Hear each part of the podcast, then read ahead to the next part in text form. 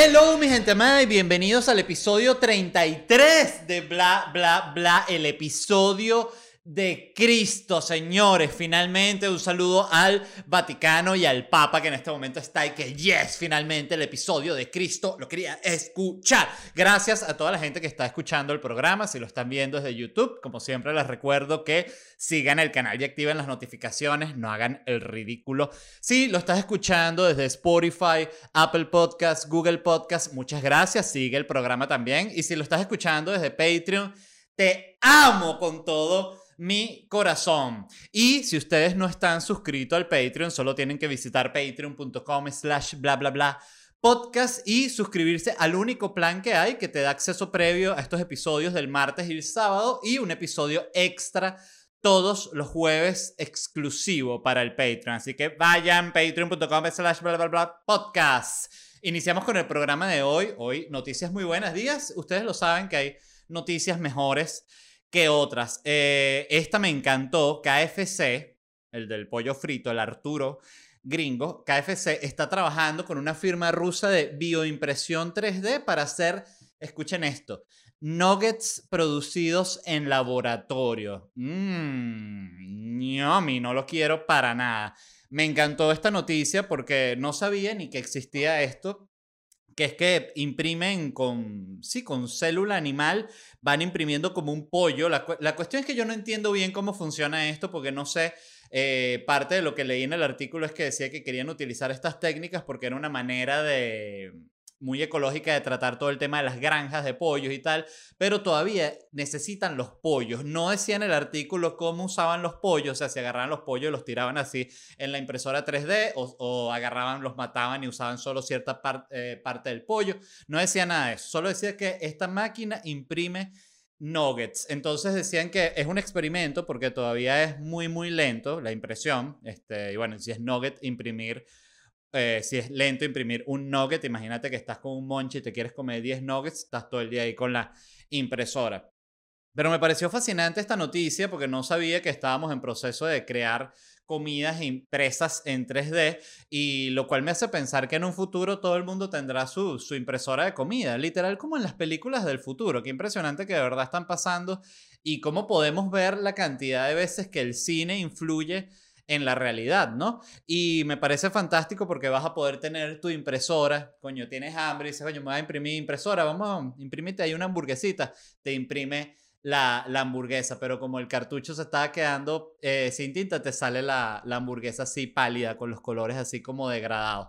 Y lo otro malo es que, por ejemplo, si tú tienes tu impresora de comida, tú le tienes que meter, por ejemplo, su cartucho de carne, ¿no? Tú le, se, le, se, le, se le vence el, cartucho de carne. No, este cartucho de carne hay que cambiarlo. Compras otro, se lo pones y ahí puedes imprimir albóndiga, hamburguesa, bistec, lo que se te dé la gana. Si quieres imprimir, por ejemplo, una costillita, si tienes que agregarle un cartucho de hueso para que la impresora pueda imprimir hueso y la carne de la costillita.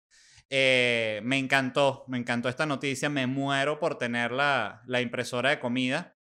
Leí que esta tecnología también se está usando para crear órganos para los trasplantes. O sea, entonces, eh, por ejemplo, si tú necesitas un riñón en un futuro, no, va, no tienes que esperar, no, que quién se va a morir para que me dé el riñón, no, que si tú me puedes dar un riñón, nada de eso, te lo imprimen ahí mismo. Tú dices, el doctor dice, imprímeme un riñón, se lo, se lo imprime el, doctor, pero esto es una porquería, chico, dame para imprimirlo yo mismo. Como si fuese una ralladora de queso, dice la impresora. Pero bueno, eh, me fascinó, me encantó que exista esta, esta tecnología, siento que tiene muchísimas aplicaciones en la cirugía plástica, tú te vas a poder decir, oye, quiero otra nariz, ya te la imprimimos, nueva nariz, lo que tú quieras. Y, y siento que tiene también muchas cosas positivas la creación de órganos, porque, por ejemplo, fíjate, si tú eh, puedes imprimir pulmones, eso sería la salvación de la industria del tabaco porque el problema de ellos son justamente que el cigarrillo mata. Pero si ellos logran asegurarle al fumador, a ciertos fumadores, incluso creo que lo pudiesen ofrecer como una especie de combo, como una promoción, como de Marlboro Rojo, y que si compras mil cajetillas te damos dos implantes de pulmones. Y la gente que, yes. Eh, y sería bueno que esto sucediera porque la gente no va a dejar de fumar. Eso es lo interesante. Ni la gente va a dejar de tomar alcohol, ni la gente va a dejar de drogarse. Entonces, por eso me parece muy bueno que ya los médicos estén trabajando en imprimir nuevos órganos para, eh, para que el humano los pueda renovar. Hay que acotar que toda esta tecnología está en un estado muy, muy primitivo. Como les digo, tarda una cantidad de tiempo para imprimir un nugget. Este, y siento que también parte de lo que me parece interesante de estas cosas es como de repente uno escucha, coño, un nugget producido en laboratorio y te da como, ¿sabes? Como que no, no es lo más agradable, pero por otro lado bebemos refresco, Coca-Cola, que es una bebida negra con gas, fumamos cigarrillos, o sea, hacemos cantidad de cosas que metemos eh, químicos extraños a, nuestros cuerpos y de repente te dicen, no, este nugget lo hicimos en laboratorio, y uno dice, ah, bueno, ¿qué me quieren meter el chip? Pero bueno, eh, yo siento que estos son avances médicos que necesitamos ya, ya, ya. Yo parte de los que creo que hacen falta, que me encantaría que existieran en este momento y lamentablemente no existen. Uno es las, las prótesis biónicas. Por ejemplo, yo tengo un problema en la rodilla. Yo sé que si este problema en la rodilla yo lo tuviese dentro de 40 años, el doctor me dice, mira, te podemos cortar la pierna y te ponemos una biónica nueva. Y uno dice, córtame la pierna ya en este segundo. Lamentablemente no estamos en esos tiempos. Otra cosa que quiero que exista son los exoesqueletos. Me llama muchísimo la atención porque cada quien cuando en un futuro pueda tener su exoesqueleto y, ¿sabes? Con una fuerza increíble que te va a dar el, exoesqueleto, pues voltea camionetas, puedes hacer un montón de cosas. Yo siempre eh, que me imagino eso con poderes, en vez de imaginarme que voy a hacer algo bueno, me imagino algo malo. Lo estaba pensando justamente hoy, hasta lo tuiteé, que mm, yo sé que soy un villano porque cuando me imagino la posibilidad de tener superpoderes, eh, sea teletransportarte o poderes tipo Superman, tipo Spider-Man, lo que sea, lo primero que pienso es, ajá, ¿qué haría si tuviese superpoderes? Si tuviese los superpoderes de Superman lo primero que haría es ir a robar un banco. Y no por, por mala vaina, o sea, no por ladrón como tal, ¿me entiendes? Sino porque es más un tema como de asegurar mi futuro antes de que me quiten los poderes, pues uno nunca sabe, ¿no? Dices, ah, no, bueno, robo mañana y mismo esa tarde se te aparece el ex Luthor con la kriptonita, no pudiste robar nada. Entonces, bueno, yo creo que otra cosa que tienen que inventar médicamente y a través con esta impresora de órganos es crear algo que sea como un multiórgano. O sea, una, una cosa que sea al mismo tiempo vagina, pene, ano, tetas, todo como en un solo órgano. Un solo órgano diseñado que tenga todo eso junto. Que tú digas, mierda, ¿qué es eso? Este es el multiórgano, papá. ¿Y cómo, cómo eso se le mete de dedos, se penetra? No, eso dale así. Ta, ta, ta, ta, ta, ta, ta, ¡Oh! Te mueres del orgasmo. Pero bueno, em, en otras Noticias. Esta noticia tiene ya como un par de meses. Me gusta siempre hacer la, la aclaratoria. Eh, porque de repente alguien ha leído la noticia y dice, pero está leyendo una noticia hace dos meses, ¿vale? Yo hago la aclaratoria. Esto sucedió en México donde congresistas están buscando prohibir los concursos de belleza. Esta es la clásica, clásica, clásica de toda la vida. Hay un montón de eh, congresistas eh, feministas que dicen básicamente, les leo textual, dice, las bancadas legislativas consideraron que actualmente la violencia simbólica es ejercida casi de manera global y encubre relaciones de poder y precisaron que la misma puede ser mucho más difícil de erradicar debido a la dificultad para identificarla y nombrarla. Ello a su juicio obedece a esta agresión, no utiliza la fuerza física, sino la imposición de poder y la autoridad, y es tan sutil que se acepta a través de costumbres, tradiciones y prácticas cotidianas. Entonces, bueno, varios puntos interesantes respecto a esta noticia. La primera es, los concursos de belleza refuerzan estereotipos. Estoy preguntando para que respondan en casa de manera totalmente honesta. Repito, ¿los concursos de belleza refuerzan estereotipos?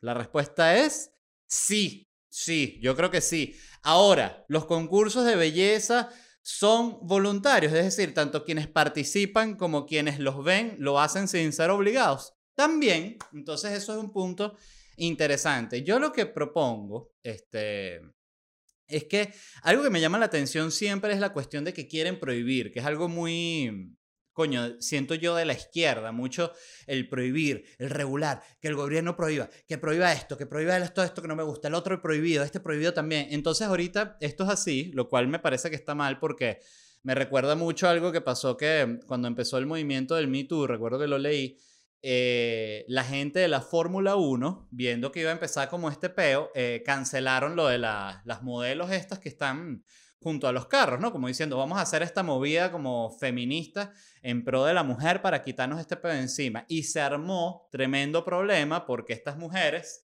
cantidad de modelos, se quedaron sin trabajo y dijeron, pero ya va, ¿cómo es posible que nos estén quitando nuestro trabajo que nosotras hacemos voluntariamente y que es de lo que vivimos porque se arrechó otra mujer que no tiene nada que ver con esto? Entonces ahí son, es un punto bien, bien complicado, pues yo sí creo que lo fundamental es que sea voluntario. Si es voluntario, si la persona quiere estar ahí con una minifalda al lado de un Fórmula 1 y le están pagando bien y se lo está gozando, ¿cuál es el problema? ¿No? Pero bueno, eh, por otro lado, entiendo todo lo de la...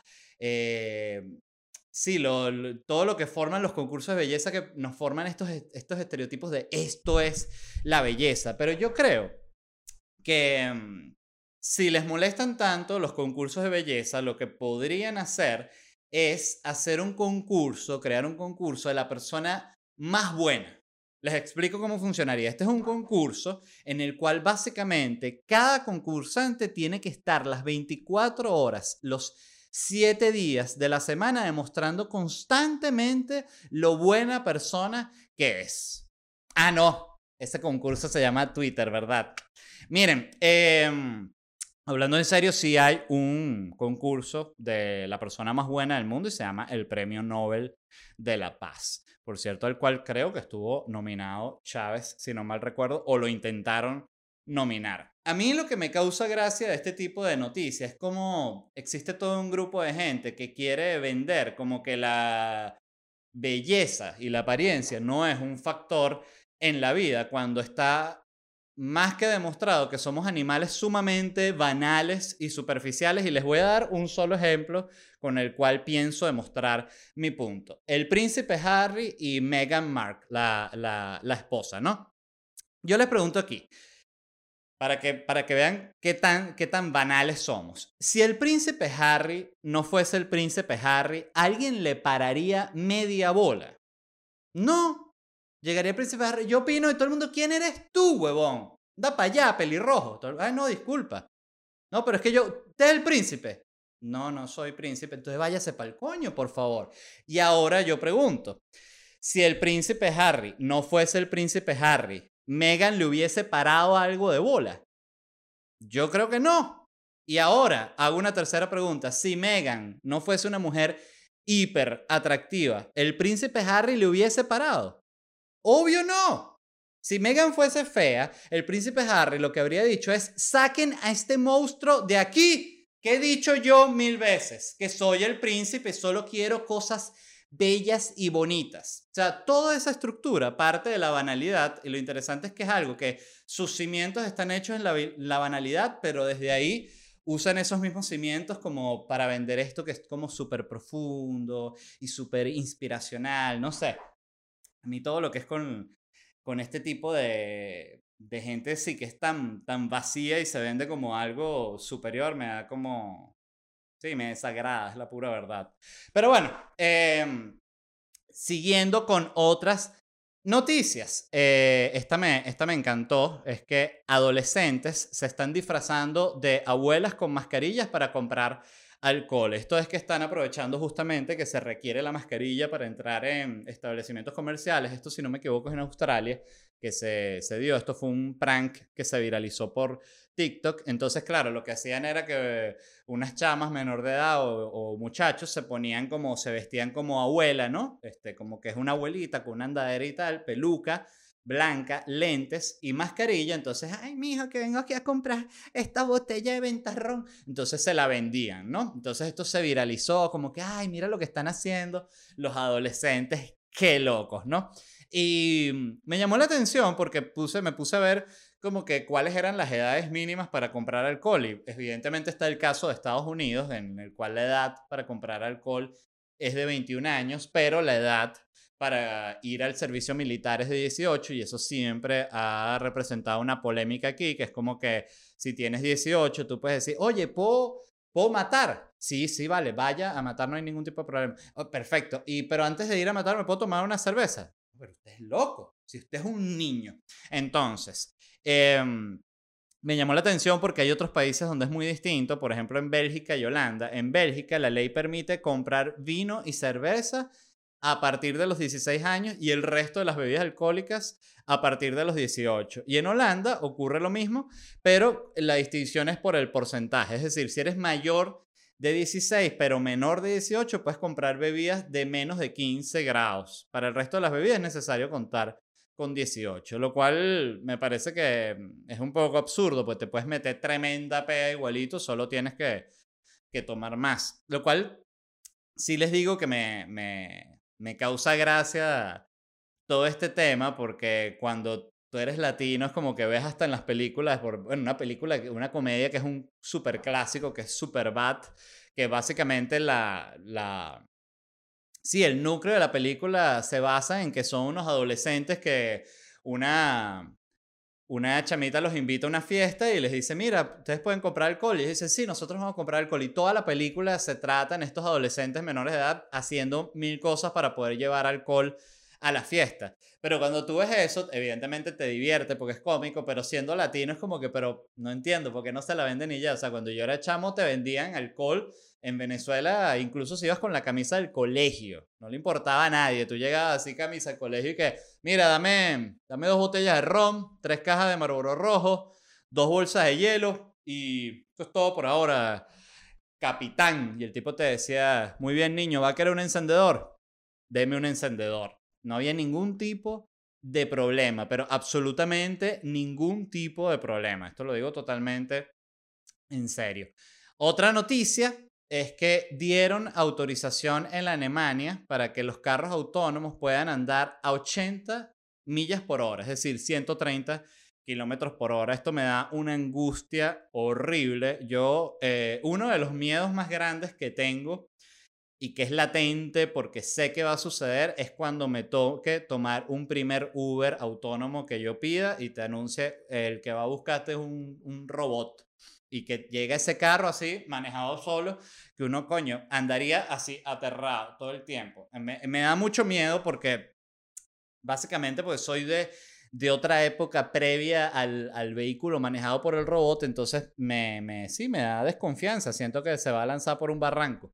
Entonces, lo que más me, me confunde a mí de los vehículos de manejo autónomo es que si lo está manejando un robot, ¿para qué le sigues dejando el asiento vacío con las palancas y el volante y todo, que, parece que lo estuviese manejando como un fantasma? Si lo va a manejar un robot, quita ese asiento y quita volante y quita toda vaina, porque ya para qué? ¿Para qué estoy viendo un tablero si igualito está manejando el robot? Quita todo eso y que por dentro sea como un sofá así redondo, bien de pinga. Pero bueno, eh, yo siento que lo otro que pudiesen hacer con respecto a los Uber autónomos, justo en esta época, como vamos a decir, de, de transición, es que te manden el Uber autónomo, pero va con un chofer que es fingido, que el tipo lo que va con las manos en el volante, que, ¿cómo está?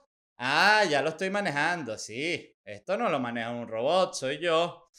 Uy. Entonces, bueno, eh, me da mucho miedo esto. Eh, igual sé que es inevitable, sé que en algún momento me va a buscar un robot y me va a llevar a mi destino y yo voy a estar aterrado en todo el camino. Y lo que me llama la atención también es pensar en toda la gente que, que están haciendo ahorita o que van a hacer dentro de 20 años, que van a vivir en un mundo donde ningún humano maneja nada, donde todo lo manejan robots. Y pienso también, por ejemplo, en el caso, volviendo al caso del feminismo, coño, las mujeres que habían estado en esta lucha para ser consideradas en cuenta en el, en el mundo de la aviación, ya cantidad de mujeres están siendo pilotos y tal, y justo cuando ya, ay, no, mira, ya terminé el curso, dice la mujer, no, ya, ya inventamos un, un robot, robot hombre que maneja, y la mujer, ¡Ah! no puede ser, y el robot, estoy programado para acosar. No qué cagada. Qué re contra cagada. Pero bueno, eh, esperemos que... Yo vi un documental muy bueno, que ahorita no recuerdo el nombre, si no me equivoco es este eh, Werner Herzog, que habla sobre muertes ocasionadas por, por robots. O sea, sale el, de hecho, la primera vez que un robot atropelló a una persona, uno de estos carros autónomos, que lo que pasó fue que estaba muy oscuro y esta persona salió de la nada y el carro que tiene mil radares, pero bueno, por más que sea, sigue, eh, eh sigue sin ser un sistema perfecto, porque es normal, porque por más que sea, depende de cosas que no están en su control. O sea, si te le tiras encima del carro, ni, ni que el carro no se va a desaparecer, o sea, te, te atropella igual. Y pasó este carro que asesinó a una mujer, la atropelló que además es muy loco porque es como que, mire, ¿quién mató a mamá? No, la mató un robot. Es, es, extraño, ¿no? Y, pero parte de lo que decía el documental es que en los estudios lo que se habla es que sí se van a dar todas estas víctimas porque van a morir personas mientras estos, estos robots aprenden y se terminan de cumplir esto, de, sí, de pulir estos detalles pero nunca van a ser tantas muertes como si el humano sigue manejando, porque de nuevo el, humano maneja borracho, maneja drogado, maneja con sueño, maneja distraído. En cambio el robot no, el robot es una vaina que es foco absoluto y una entre muchísimos, em, vamos a decir, eh, Sí, panoramas, situaciones, son muy, muy pocas en las que puede haber una muerte, pero me pareció interesante esto como todo en la vida es un balance. O sea, si queremos justamente que desaparezcan los accidentes de tránsito, parte de lo que tenemos que hacer es dar la confianza que los carros se empiecen a manejar solos y van a haber accidentes de tránsito, pero van a haber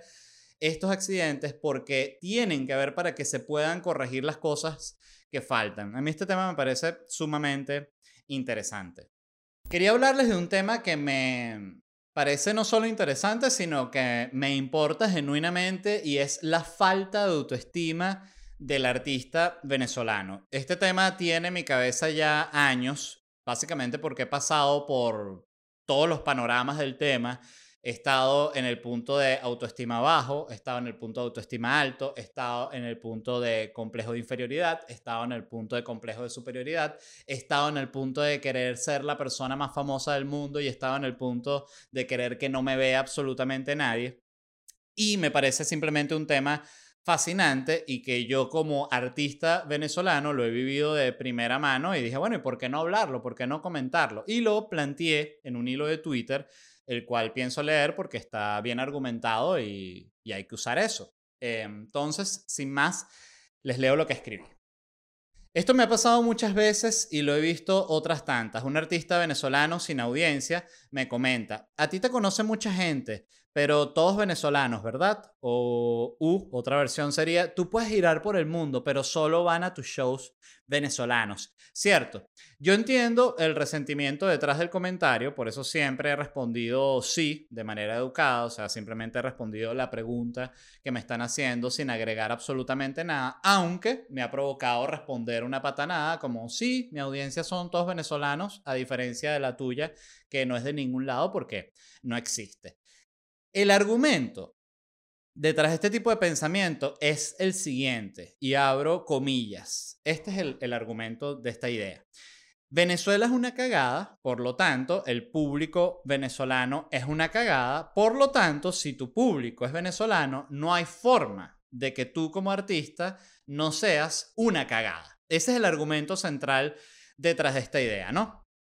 Valdría aquí yo agrego, valdría la pena preguntarse qué porcentaje de los artistas de un país están internacionalizados, es decir, qué porcentaje de los artistas mexicanos son conocidos fuera de México, qué porcentaje de los artistas de Brasil son conocidos fuera de Brasil. Yo no tengo los números, pero yo me atrevo a asegurar que el porcentaje es bajo. El único país donde eh, los artistas están altamente internacionalizados es en Estados Unidos porque es la meca del entretenimiento. Entonces, si tú naciste en Estados Unidos y tú te desarrollaste en el mundo del entretenimiento de Estados Unidos, evidentemente tú estás en una tarima, lo que llaman la tarima internacional, que no es el caso de todos los otros artistas, y lo cual también me hace hablar de que el grupo artístico de un país no son solo sus estrellas, es toda la gente que trabaja. Y algo que a mí me impactó mucho, específicamente con el caso de Venezuela, que es el que yo conozco, es como cuando se cayó toda la industria del entretenimiento, es decir, que ya los canales dejaron de producir grandes novelas, dejaron de haber grandes programas de televisión, se empezó todo como a ir a la mierda, tú veías que económicamente solo podían sobrevivir las estrellas que podían capitalizar de su audiencia directamente, pero todo el rango que estaba por debajo, que eran los actores que hacen papeles secundarios, tanto en novelas como en teatro, los comediantes que estaban empezando, los músicos que están empezando, toda esa gente se queda sin nada que hacer y esa es la gente que le pega la crisis muchísimo más duro. Entonces, por eso yo hacía este comentario de que, bueno, de que vale la pena saber cuál es el porcentaje de un país que realmente, eh, de sus estrellas que son conocidas, internacionalizadas. Ahora, sigo. La crisis del país ha hecho que el artista venezolano vea en la internacionalización no un sueño, sino una necesidad. Yo mismo, durante mucho tiempo, pensé que debía buscar ampliar mi audiencia como un recurso final para poder sobrevivir económicamente. Ahora, el punto aquí es el siguiente. ¿Por qué explico esto?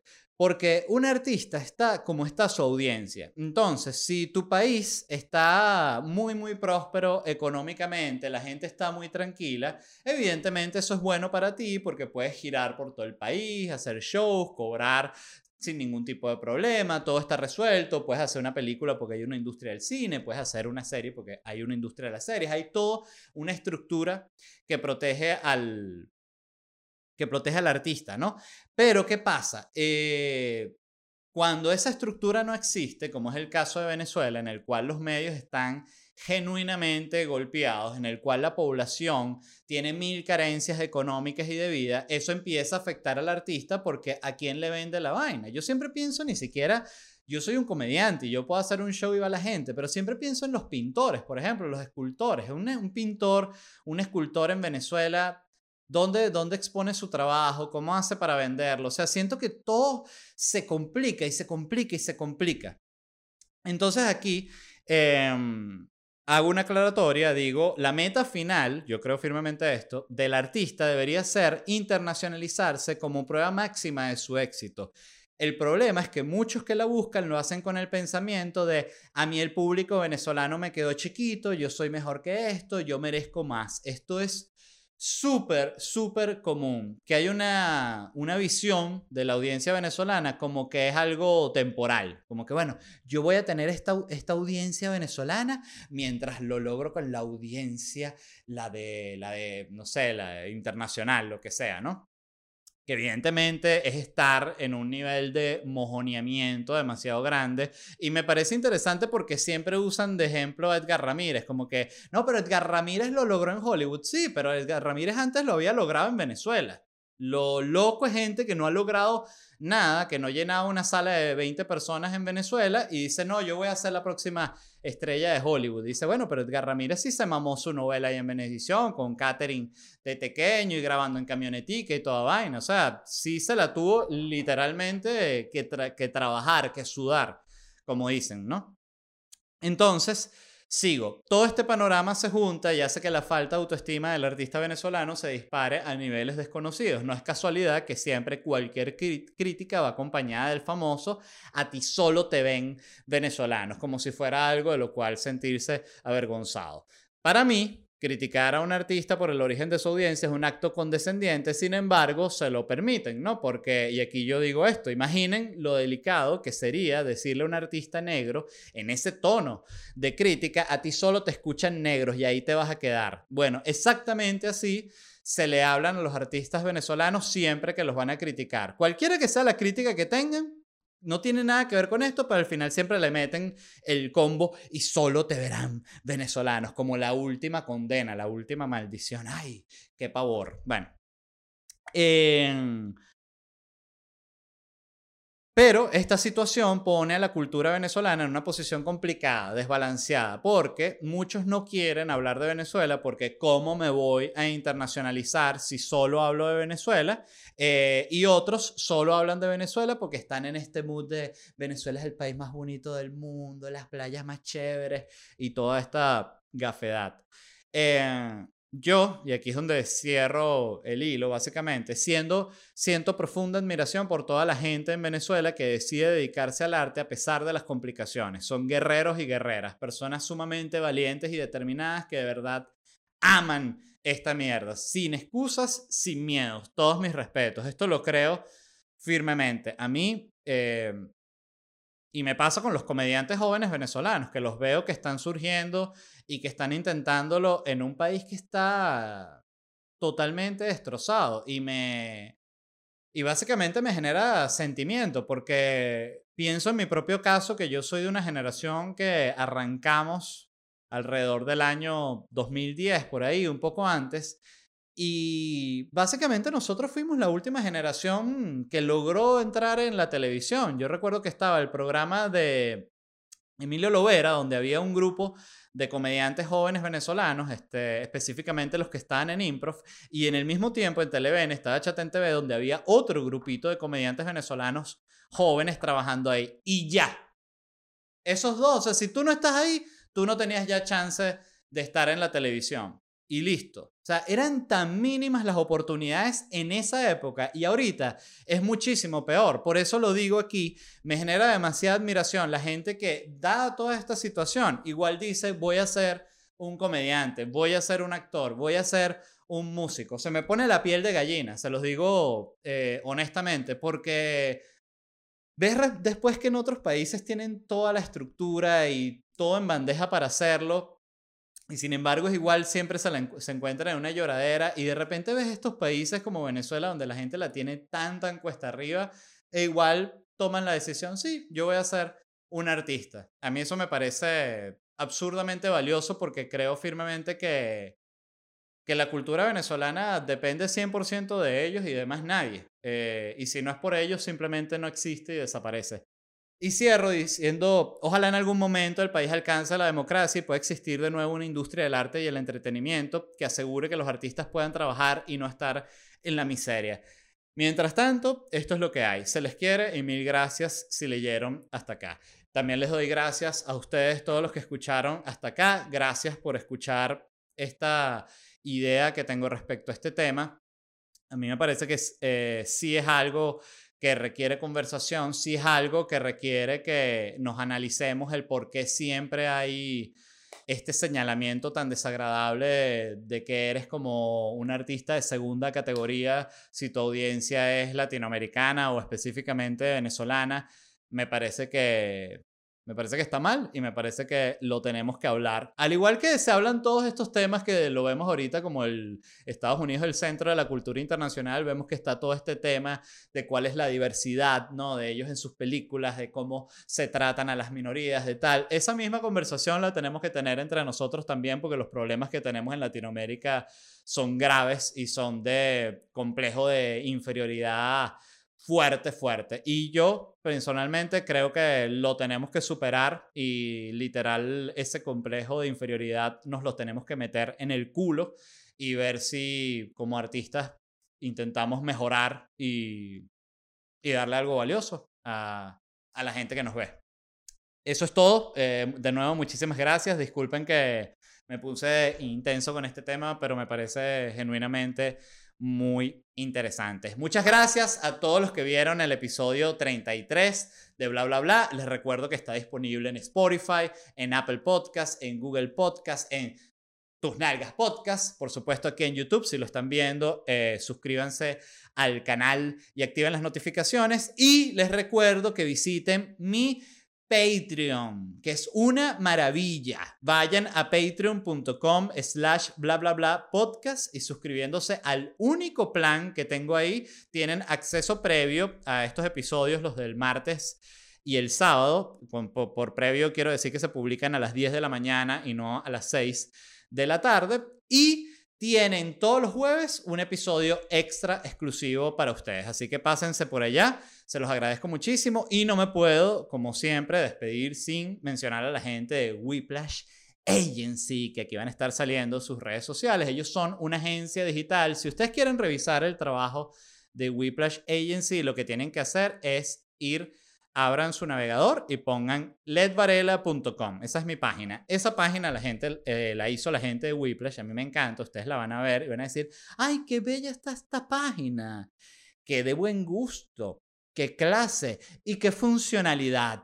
Algo interesante que tiene mi página y que es eso lo que quiero que vean es que hay una tienda donde vendo franelas. Métanse, por cierto, hay cuatro modelos bellísimos, ya están disponibles. Esa tienda la montó la gente de Whiplash Agency. ¿Y por qué les digo esto? Bueno, porque ahorita todo es venta online, mi amor. Por favor, ponte las pilas. Así que escribe a la gente de Whiplash Agency para que te ayuden con tu página web y con tu negocio online. De nuevo, muchas gracias, los amo y nos vemos en unos días.